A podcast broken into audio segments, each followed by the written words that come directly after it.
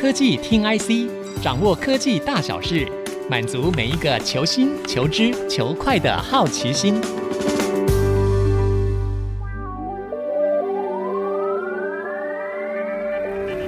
这里是 IC 之音竹科广播 FM 九七点五，欢迎收听科技听 IC，我是节目主持人韩清秀。今年以来，全球的景气一直是杂音不断。这几天呢，中国的网络安全审查办公室又宣布了一个非常重要的消息，在中国的关键信息基础设施上，他们将停用美光的产品。那这个部分呢，将大厂的这个角力将会对于产业的动态呢，就投下了一个震撼弹。那在记忆体的产品的部分呢，其实我们也看到消费性产品的库存去化的时间呢，已经比预期的还要更加的延长了。整个各家供应链的库存呢，手上是满手塞满了仓库。那上游减产的效应呢，也都还没有出现，所以记忆体市场的价格一直都还没有稳定下来。不过有一个产业的反应的节奏跟记忆体产业是有很大的不一样，那就是面板产业。因为呢，我看这个面板产业它是从去年就提前经历了这个供过于求，还有库存去化的低潮。那厂商呢也非常的积极，很迅速的就开始进行了减产求生的动作。在经过这个快一年的这个修正期之后，今年上半年我们已经看到面板产业的景气有迎来复苏的曙光了。那近期我们也看到面板的报价已经进入了止跌回涨的阶段，产业的气氛有转趋乐观。那看起来呢，应该已经进入一个谷底反弹的阶段了。那今天呢，我们会很高兴邀请到 DigiTimes 负责面板产业的资深记者郭静荣来跟我们聊聊面板产业的走势。大家好，我是静蓉。刚刚清秀说的没有错，因为其实，在疫情期间，产业链其实累积了很多的库存，然后在疫情逐渐消退之后，需求其实明显放缓了。再加上新的面板产能持续的释放，导致面板市场供需失衡。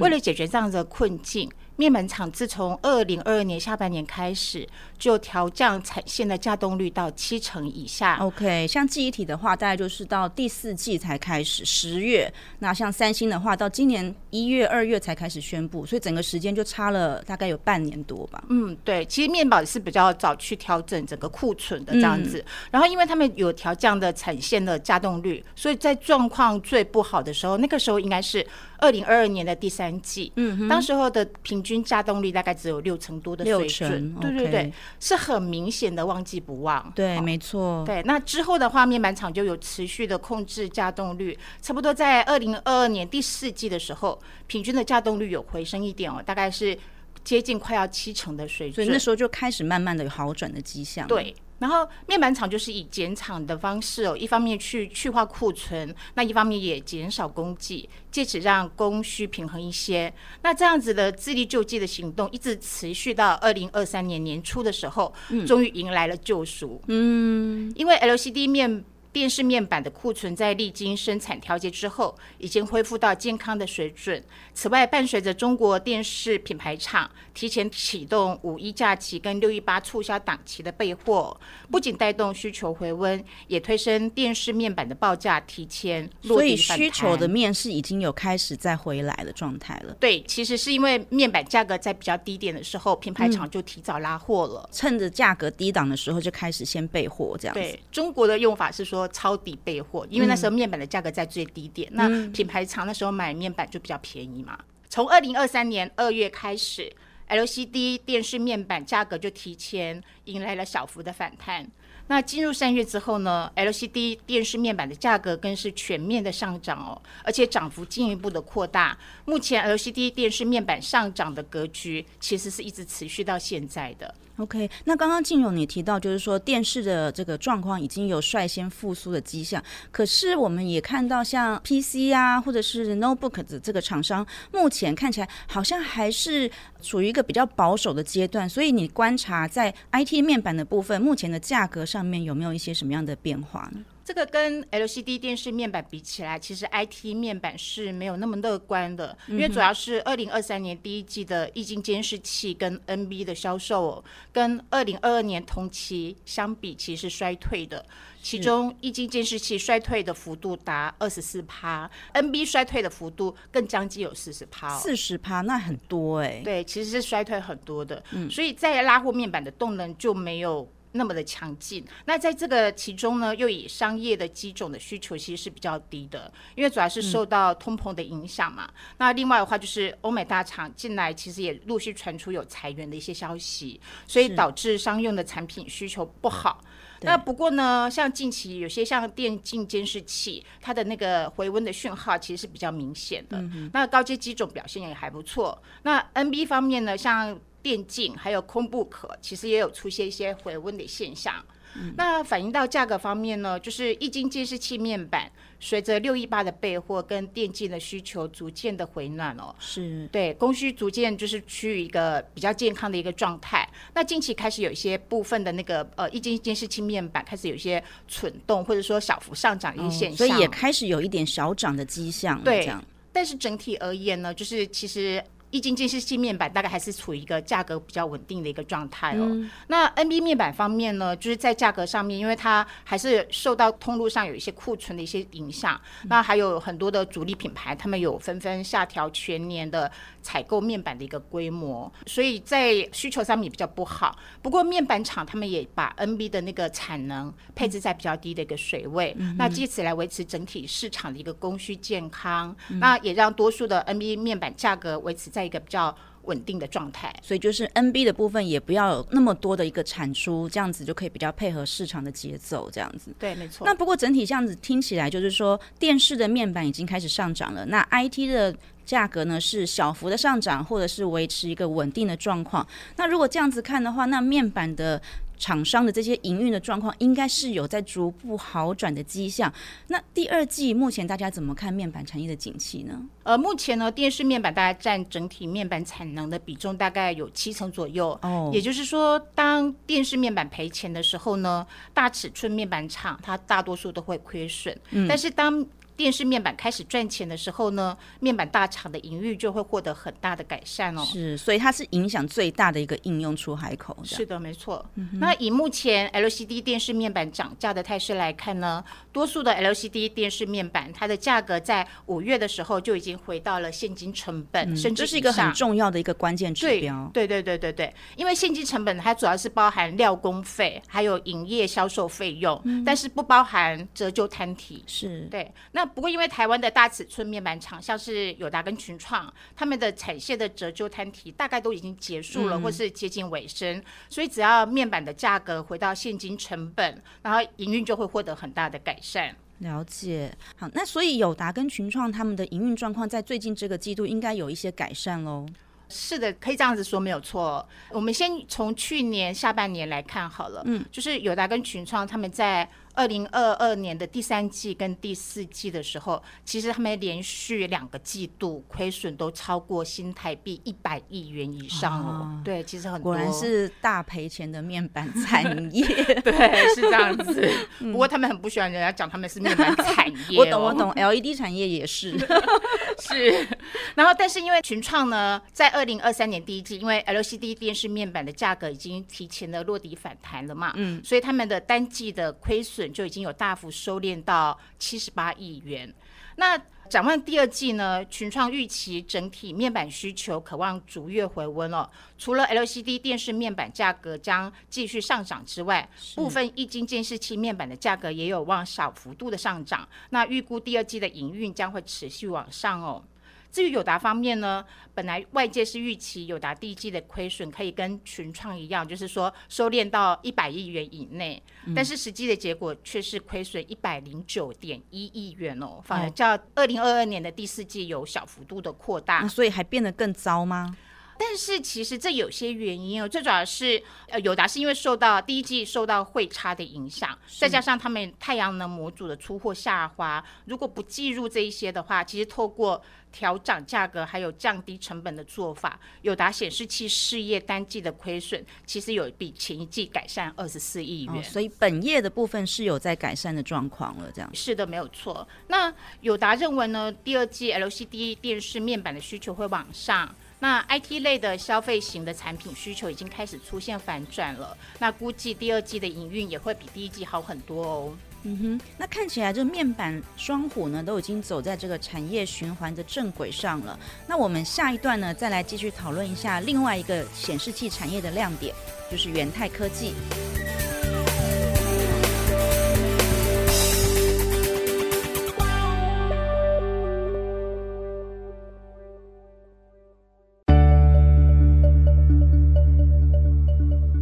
到科技听 IC，我们的节目除了在 IC 之音官网 AOD 可以随选随听，同时也邀请大家上 Spotify、Apple Podcast、Google Podcast 以及 KKBox 搜寻科技听 IC，订阅我们，不要错过每一集节目哦。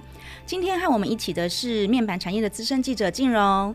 这一段我们将继续来讨论一个大家非常火热的话题，就是电子纸。那刚刚我们有提到，就是我觉得元泰科技应该算是一个十年磨一剑的一个代表厂商哦，因为我们看到，就是说他们转型去做这个电子纸的产业，也已经有好几年的时间。那在去年的时候呢，尤其是在疫情期间，哇，整个业绩又大爆发，整个市值几乎都超过了两个面板产业大哥了。那所以想聊聊看，静蓉，那目前看起来，我们如何来看待元泰科技这个厂商呢？好，我们先从一些历史来讲起好了。嗯，其实元泰成立在一九九二年哦，嗯、它早期也是做 TFT LCD 面板的，是。主要是以生产中小尺寸为主。那在二零零九年的时候呢，元泰并购专门从事电子墨水技术跟电子纸研发与量产的美国公司 E Ink，嗯，然后他们才开始就是电子纸上中游的那个产业链的一个整合，还有，所以是二零零九年开始比较积极在投入这一块的整合的部分。对。对，然后一直到二零一六年的时候呢，他们决定专心从事电子纸的行业，嗯、所以在二零一六年底的时候呢，元泰就正式淡出了 LCD 的业务，然后专注在电子纸的研发跟制造。是，那现在元泰科技在全球的这个电子纸的市占率好像已经超过了百分之九十以上了，是吗？因为他们最主要是全球最大的电子纸材料供应商哦。如果说我们把时间拉进来看的话呢，就是以二零二二年来说，因为疫情红利逐渐退去嘛，然后再加上。总体经济其实状况也不是很好。那台湾的主要面板厂像友达、群创，他们的营收都衰退。嗯、但是元泰它二零二二年的全年营收其实有达到三百亿元，嗯、它的年成长率超过五十 percent 以上，嗯、其实是创下近十年来的新高哦。这真算是转型很成功的厂商哎。对，而且其实基本上的话，就是如果说以他们的公司成长规模来看的话，我们也可以看得到，他们其实是成长的非常迅速的。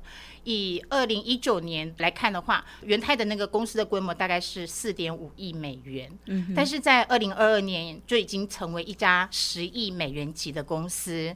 同时呢，元泰也在积极的扩产，主要就是为了要迎接电子纸市场的快速成长哦。嗯哼，那其实电子纸是一种超省电，而且是低碳排的显示技术。所以它为什么现在这几年这么的红啊？就是最主要是 ESG 的浪潮哦。对，因为就是在 ESG 永续浪潮的一个趋势下呢，就是元泰会吸收生态圈的合作伙伴，它去扩大电子纸产品市场的应用范围，嗯、像是。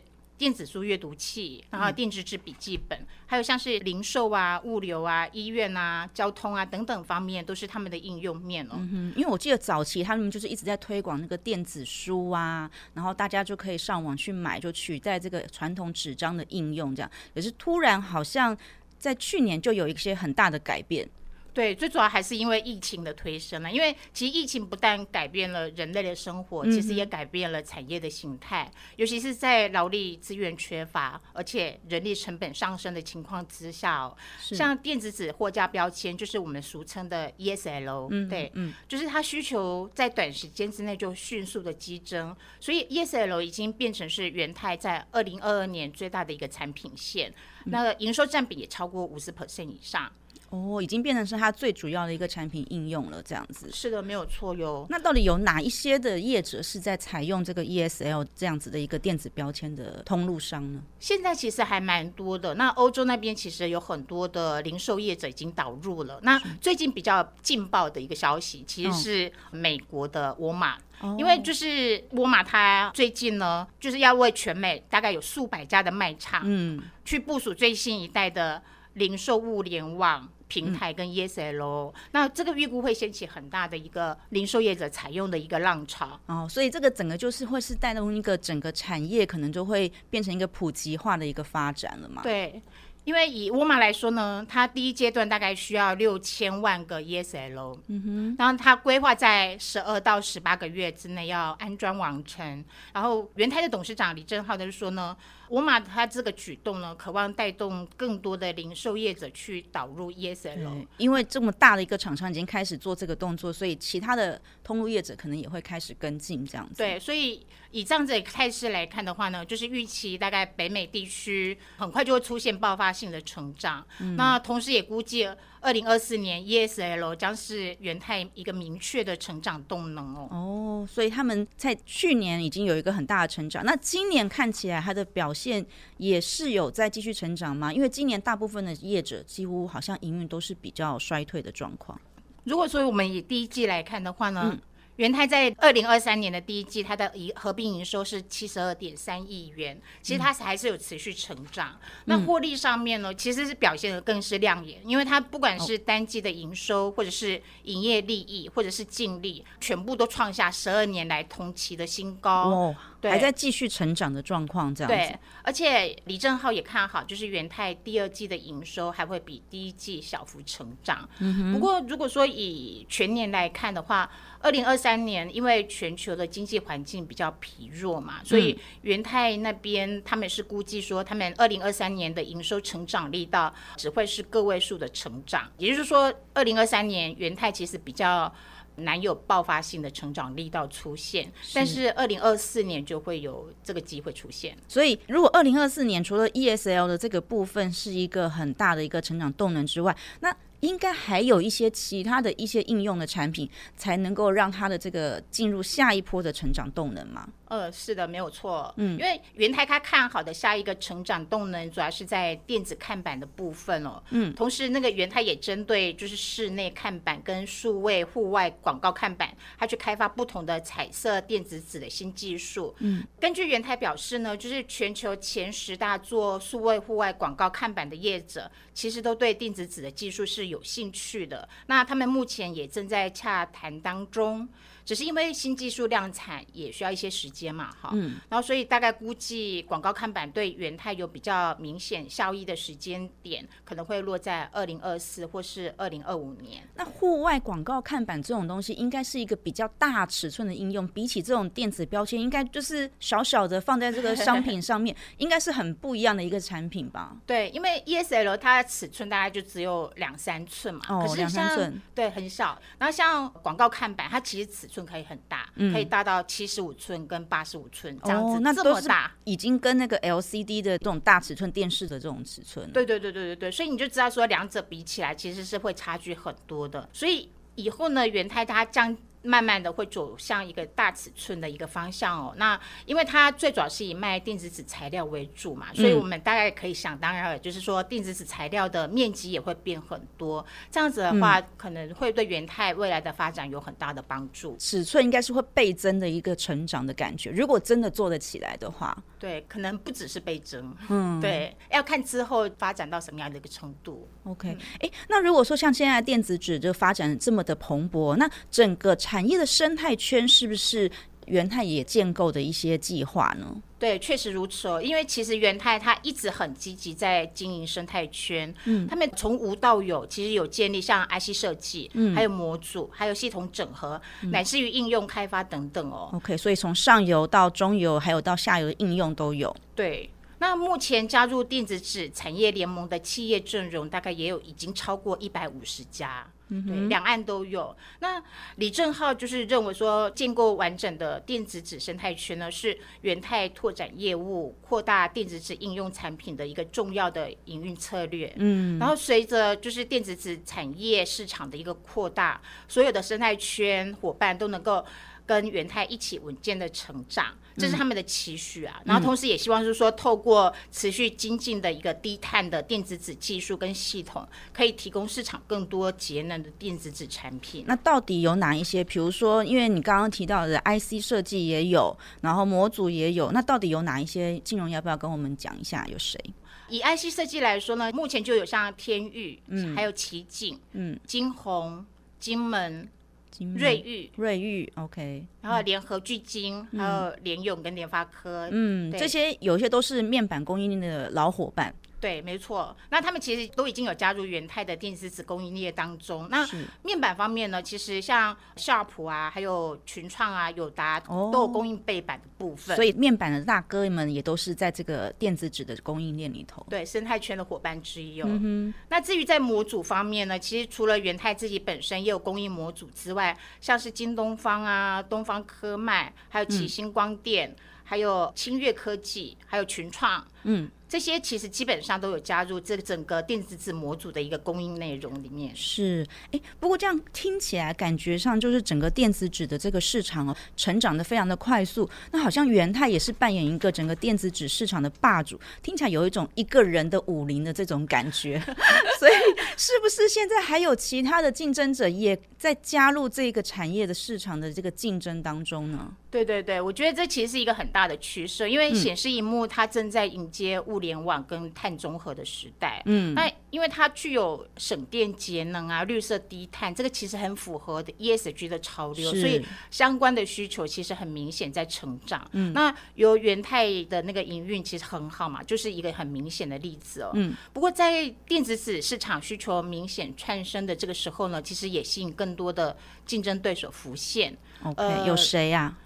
我们先以二零二二年来说好了，因为那时候其实为什么竞争对手开始受到市场的关注，是因为友达它在二零二二年的 Touch Taiwan 上面，它其实展示了一款七点九寸的反射式的显示器，它采用的是胆固醇的液晶技术。那那时候其实引来市场蛮大的关注的，因为友达它同时也投资。胆固醇液晶电子纸核心技术厂商就是鸿彩光电，嗯、它大概持股大概二十趴左右哦。嗯，所以电子纸是有两种阵营，是不是？一个是电泳式电子纸，一种是胆固醇液晶电子纸。对，元泰其实基本上就是电泳式的，然后胆固醇液晶其实早期也有胆固醇液晶，只是后来就是在友达去年开始在台台湾展示之后呢，其实这个技术又开始。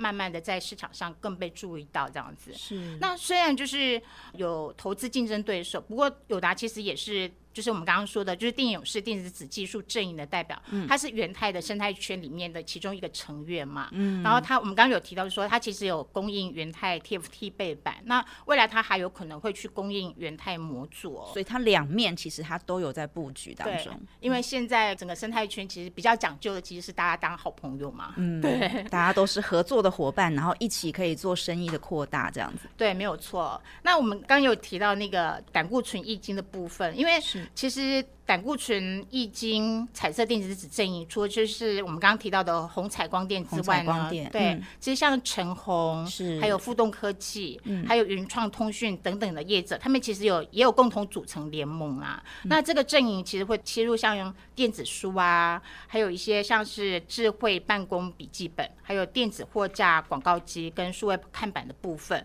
当然还有电子标签，哈，这些其实基本上都是。同时，也是元泰有在做，那也是他们看好的一个应用的一些标的哦。那如果说现在又有其他的阵营开始出来抢这个市场的话，那对文元泰会造成什么样的一些威胁啊？对于竞争对手浮出台面呢，李正浩是认为说这是一件好事，因为就是代表说电子纸是有市场的，所以才会吸引到不同技术进行 PK 哦，而且有竞争才会有进步。然后李正浩说了一句话，我觉得其实还蛮有趣的，他说：“不然他自己一个人跳舞，其实觉得还蛮无聊的。”所以他想要来一个双人舞、华尔兹，还是一个什么样的不同的舞？因为这样子市场也才会有更多的技术，然后会有更多的选择，对。了解，对消费者来讲是一件好事啦。对，可能供应商也不希望只有一个材料提供者这样子。对，就是下游的那个终端的业者可能觉得，哎，有更多技术的一个选择。客户也不希望只有一家可以选择。没错。嗯、不过李正浩其实他也有强调，就是说，纵使竞争者增加，其实最终还是要回归自己本身的竞争力。嗯，也就是说，需要达到一定的经济规模，这样子生产成本才能够降低。那另外的话，他也认为说，就是做。好，对客户的服务其实也是很重要的事情。那元太目前看起来，其实在生产规模上面，其实已经慢慢的有一定的程度了。嗯哼嗯，OK，好啊。那我们刚刚这样聊了这么多，那进而我们来做一个简单的小结，就是说你怎么来看待这个今年二零二三年显示器产业的一些发展的状况呢？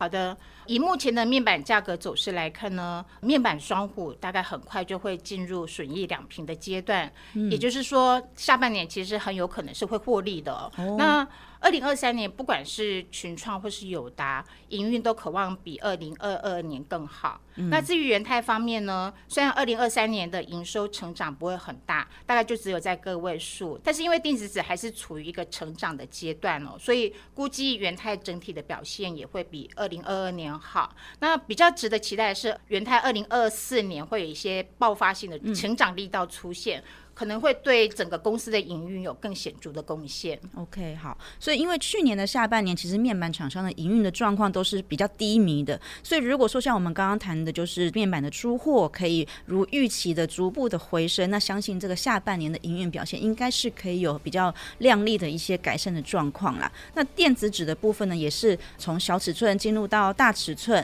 那接下来我们也拭目以待，看看能不能出现一个下一波的成长的动能。今天的节目就进行到这里，谢谢金融的莅临，科技听 IC，下周同一时间再会，拜拜。谢谢，拜拜。本节目由 DigiTimes 电子时报与 IC 之音联合制播。